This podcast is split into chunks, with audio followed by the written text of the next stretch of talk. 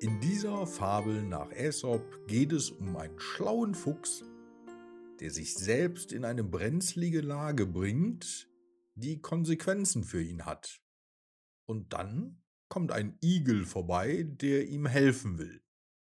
Was ist wohl die Moral von dieser kurzen Geschichte?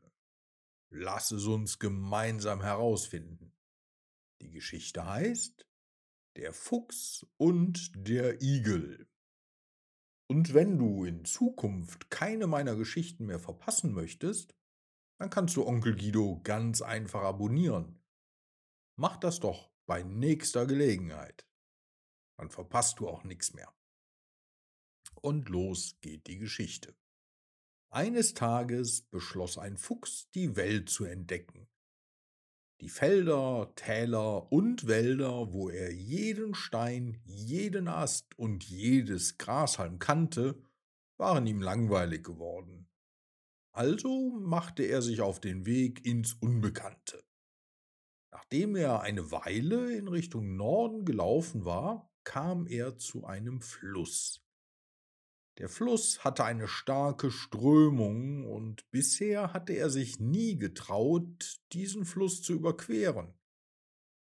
Aber er wollte die Welt und die Lande auf der anderen Seite des Flusses entdecken.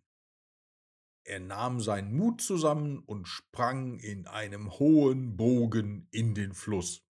Der Fuchs musste stark kämpfen, um nicht unterzugehen. Als er schließlich das andere Ufer erreichte, war er so erschöpft, dass er zusammenbrach und sich nicht mehr bewegen konnte.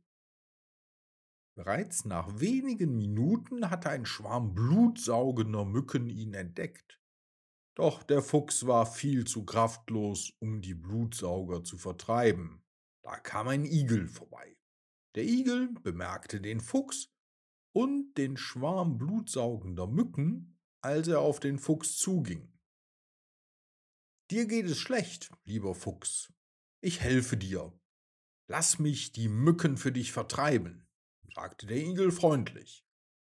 Danke für das Angebot, Herr Igel, sagte der Fuchs, aber ich möchte nicht, dass du das tust. Der Igel war überrascht.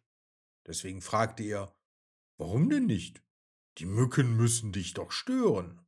Erschöpft antwortete der Fuchs, ja, sie haben mich gestört, aber jetzt haben sie sich ja schon alle satt gefressen. Mehr können sie mir nicht nehmen.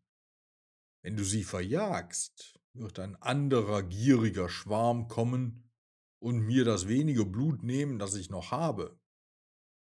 Der Igel zuckte mit den Schultern, wünschte dem Fuchs viel Glück und ging seines Weges. Und ein paar Stunden später, als der Fuchs sich erholt hatte, konnte er seine Entdeckungsreise fortsetzen. Die Moral von der Geschichte ist, es ist manchmal besser, ein kleineres Übel zu ertragen, als ein größeres zu riskieren.